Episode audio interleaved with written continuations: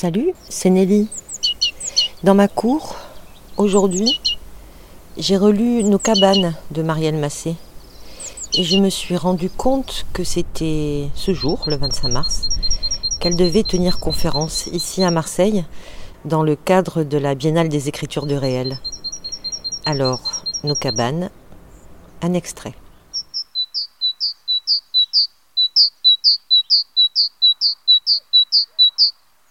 En 1962, Silent Spring de Rachel Carson faisait entendre pour la première fois la conscience à grande échelle d'un saccage écologique.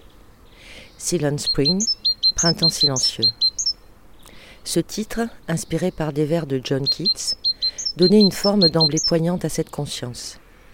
Il en nommait non seulement le symbole, mais l'émotion la mieux partagée, celle qui vient de la raréfaction du chant des oiseaux et du trouble quant à ce qu'il en est alors de toute notre vie sensible et des repères les plus ordinaires de notre rapport au monde naturel. Le printemps s'est tu, quelque chose de très familier nous est progressivement retiré, quelque chose d'enveloppant et d'immémoriel, la preuve est la célébration habituelle du monde, cet accès toujours chantant à l'intensité du vivant qui nous vient, nous semble venir, joyeusement, des oiseaux. Les oiseaux, en effet, ne nous saisissent pas sous la figure du lointain, de l'esquive, de la fuite, comme tant de créatures d'une nature qui aime à se cacher, même si on ne les voit pas, mais dans toute une véritable intimité sonore. Et nous tenons à cette intimité, car à ce monde sonore qu'ils ouvrent devant nous, nous avons, nous avions, l'habitude d'associer des valeurs, celles d'une vie plus que vie, d'une gaieté à l'intensité toute particulière, d'une qualité d'entraînement où le chant déclare en quelque sorte le monde naturel, sa beauté et sa grandeur. Léopardie, par exemple. Les oiseaux sont par nature les créatures les plus joyeuses du monde. Ils ressentent la joie et l'allégresse plus intensément qu'aucun autre animal. Ils sont saisis d'une joie intense devant les prairies riantes, les vallées fertiles, devant les eaux pures et limpides, les beaux paysages en quoi il est remarquable que ce qui nous paraît aimable et plaisant le leur soit tout autant. Un lieu commun, évidemment. Les oiseaux n'ont que faire de votre joie, réplique aujourd'hui Dominique Mince. Que faire du chant, du vol, du rire, du mouvement, de l'imagination, de l'enfance et de la richesse que vous leur supposez? Que faire des trajets que vous leur imposez, du bonheur au chant, de vos lieux communs? Mais un lieu commun qui disait très bien, pour un temps d'avant le tourment écologique, ce qui peut nous lier, plus encore qu'au sort d'une espèce, à ce qu'elle dit de ce que la vie peut être, à la pensée qu'elle en formule. Les oiseaux des léopardis chantaient une terre qui allait bien, dont on pensait qu'elle allait bien. Le vivant qui se déclare et se chante lui-même, voilà le sens et le legs affectif, oui, affectif, du chant des oiseaux. Et c'est ce sens et ce legs qui viennent à manquer aujourd'hui que ce chant s'affaiblit et que l'évidence de cette gaieté se retire comme un tapis sous nos pieds. Car la population des oiseaux s'effondre, on le sait. Leur disparition massive est directement due à l'intensification des pratiques agricoles, notamment de la culture du blé, et à la généralisation de l'usage des néonicotinoïdes. L'alouette, la gentille alouette, est particulièrement touchée mais aussi bien les espèces non spécialistes des écosystèmes agricoles dans les milieux urbains. On doit le diagnostic de cet effondrement à des scientifiques aussi bien qu'à des amateurs. Il y entre en effet une sorte d'amitié pour les oiseaux, quelque chose que chacun peut éprouver pour son compte. Fabienne Raffoz, qui écrit depuis longtemps essais et poèmes sur les oiseaux, se dit ainsi ornithophile, ni ornithologue, ni méthodique birdwatcher, mais ornithophile, mu par l'amour des oiseaux et le plaisir pris à leur existence. Ornithophilie, joie que des oiseaux soient là, surprise qu'ils existent, qu'ils soient tels, plaisir pris à la forme de leur présence, à la manière dont ils peuplent le ciel et ouvrent devant nous un monde de lignes et de chants. Mais aussi, et surtout, vigilance quant à leur sort et tristesse devant leur disparition. Tristesse en effet, et pas seulement constat d'une extinction, c'est l'autre face de cette filia. L'ensemble pourrait se définir en un geste que décrivent très bien ces mots du poète George Open. Ouvrir la fenêtre et dire Voyez, un monde existe, il est, pour quelque temps encore, rempli par ce que j'aime. Pour quelque temps encore, en effet, puisque tout cela doit s'entendre sur fond de dépeuplement et d'une disparition partout observée. En quinze ans, près d'un tiers des oiseaux ont disparu de nos paysages, villes, campagnes et forêts confondues. L'écologie aujourd'hui ne saurait être seulement une affaire d'accroissement des connaissances et des maîtrises, ni même de préservation ou de réparation. Il doit y entrer quelque chose d'une filia, une amitié pour la vie elle-même et pour la multitude de ses phrasés, un concernement, un souci, un attachement à l'existence d'autres formes de vie et un désir de s'y relier vraiment. Ponge faisait remarquer dans ses notes prises pour un oiseau qu'en français, le mot oiseau contient toutes les voyelles de l'alphabet et que cela en fait une sorte de chant intégré ou latent.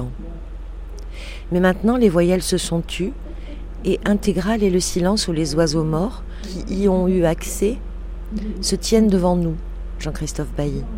La disparition progressive du chant des oiseaux est la mesure sonore de ce qui arrive à notre environnement tout entier, de ce qui nous arrive. C'est son poème criant, son élégie, le long lamento troué de pépiments de l'Anthropocène. Les oiseaux non chantent notre monde abîmé. Leur extinction, en effet, bruisse, accuse, témoigne. Elle chante le souvenir, le deuil ou l'imagination d'une terre bien traitée. Chant et non-chant, paysage de disparition, gémissement muet des eaux. Il y en a en fait beaucoup à entendre. Ce n'est pas seulement que les choses du monde se soient tues, qu'elles se taisent, et fassent entendre qu'elles se taisent, c'est aussi qu'on n'écoute pas très bien. Ce qui vient avec la conscience des désastres environnementaux et de la désanimation dont ils sont la cause, c'est aussi toute cette transformation perceptuelle, une transformation des enjeux mêmes de la perception du vivant. Ce que l'on décide d'écouter, ce que l'on est capable d'entendre, ce que l'on saura faire, ou pas du tout, de cette entente. Écouter les oiseaux dans ce monde abîmé, voilà en effet une perception entièrement grévée d'anxiété. Cela consiste aussi bien à jouir de leur chant, voire à s'en trouver consolé, qu'à sentir notre puissance de saccage, notre inquiétude, notre désorientation. Il en va de même du bleu du ciel, des chaleurs en plein mois de novembre dont on ne saurait jouir. L'enjeu donc n'est pas exactement ce que signifie le chant des oiseaux, ce que les oiseaux se communiquent entre eux de branche en branche. Ce serait un sujet de biosémantique, et ce n'est pas tout à fait la question. Mais ce que le chant dit et même nous dit, la pensée qu'il suscite et encourage, le monde dans lequel il nous fait entrer et demeurer, la joie sensible et pensive qu'il donne à peu près à tout le monde. Et aujourd'hui surtout, ce que nous enseigne le non-chant des oiseaux, ce que cela nous fait de les écouter se taire ou de ne les entendre qu'encore chanter. Quelque chose aujourd'hui veut renouer avec une intensité d'écoute. On lisait il y a longtemps dans les entrailles ou le vol des oiseaux. Puis on a pensé y discerner l'humble pépiment d'un Dieu qui s'était décidé à camper parmi nous, habitants les plus modestes constituants de ce monde. On cherche aujourd'hui à réentendre le monde, à réentendre parler les choses de la nature. On jalouse d'ailleurs parfois à ce sujet les peuples de tradition orale en se rêvant animistes. C'est qu'on espère retrouver une écoute et une sensibilité plus vaste, mais dans un sens renouvelé, tout entier nimbé de cette anxiété écologique sans doute même l'appétit avec lequel la pensée contemporaine se tourne vers les ritualités, les chamanismes ou les magies a-t-il avant tout à voir avec ce désir de réentendre parler le monde, d'entendre le monde dire ses idées, et de savoir que ce monde, être, chose, est lui aussi à l'écoute de ce que nous faisons? Je pense par exemple à l'animisme tranquille professé par David Abraham, dans la proposition d'élargissement de la perception que constitue comment la Terre s'est tue. Comment la Terre s'est tue Ce ne serait donc pas exactement qu'elle ne parle pas, mais qu'elle s'est tue, soit qu'on ne sache pas l'entendre, soit qu'elle ait décidé de faire silence, en certains points du monde, à certaines oreilles, pas toutes, c'est évident, peut-être à l'occasion de chaque nouvelle extinction. Réentendre, affûter une écoute, percevoir les métamorphoses, c'est aussi ce que vise le bioacousticien Bernie Krause.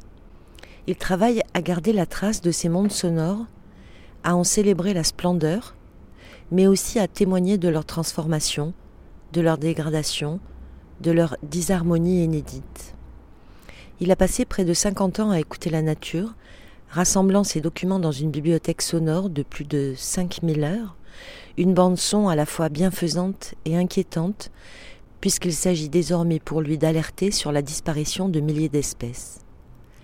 J'ai appris, ai-je rêvé, que les rushs de Bernie Krause, traces de tout ce travail de captation de paysages acoustiques, traces de leur beauté comme de leur saccage donc, sont partis en fumée, il y a quelques années, dans l'incendie de sa maison de Californie. La nouvelle était glaçante, comme une ponctuation cruelle de la dégradation. Le cri de Gaïa, ici, se redoublait redoublant de silence.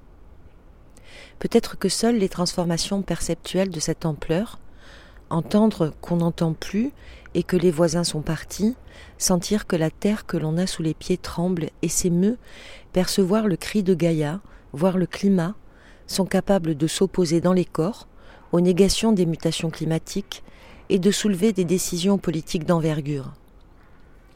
Le dernier livre de Bruno Latour va dans ce sens, quand il encourage d'autres attachements, d'autres affects politiques, d'autres attractions, d'autres alliances.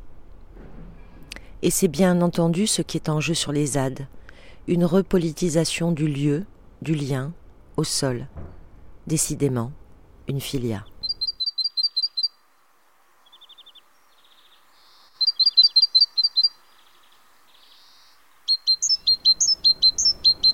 C'était un extrait de Nos cabanes de Marielle Massé aux éditions Verdier, un programme fait à la maison.